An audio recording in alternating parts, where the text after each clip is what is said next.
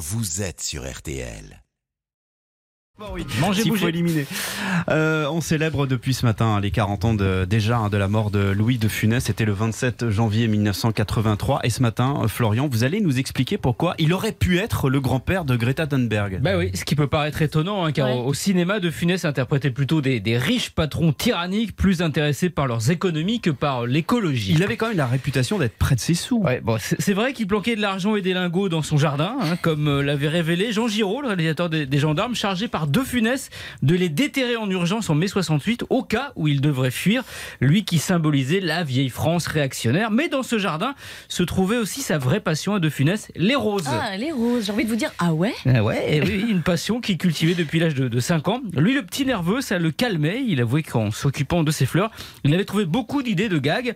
Dans le jardin de son château de Clermont-au-Cellier, près de Nantes, hein, il en parlait Franck Dubosc ce matin, il avait plus de 400 rosiers.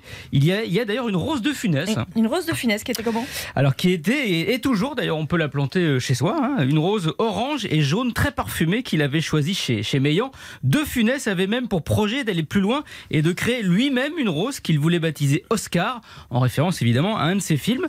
Ces roses, il les cultivait, mais attention pas n'importe comment, comme son potager, écoutez-le en parler, c'était en février 1972.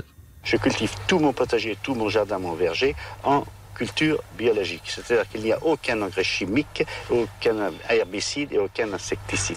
Eh oui, De Funès était bio avant l'heure. Il faisait son fumier lui-même, il laissait les coccinelles, les vipères s'occuper des nuisibles pour ses fruits et ses légumes, et il faisait confiance au soleil pour chauffer ses serres. hein, pas d'électricité. Et mieux, il militait De Funès. C'est-à-dire, il militait Bah, il profitait de sa notoriété pour mettre en avant le combat écologique. La preuve, en 71, voilà le message qu'il envoyait aux manifestants. J'en parlais de mai 68.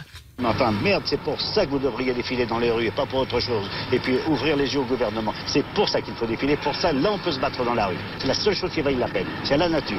Voilà, il avait même euh, commencé à écrire un film comique sur la défense de la nature qu'il n'a pas eu le temps de, de tourner, où on aurait vu sans doute, euh, dans un petit rôle, C'est Rose, car Louis de Funès n'avait pas la folie des grandeurs comme son film avec Yves Montand, non, il avait la folie des senteurs. Magnifique. Merci Précurseur, Florian Gazan. en fait. hein. Ouais.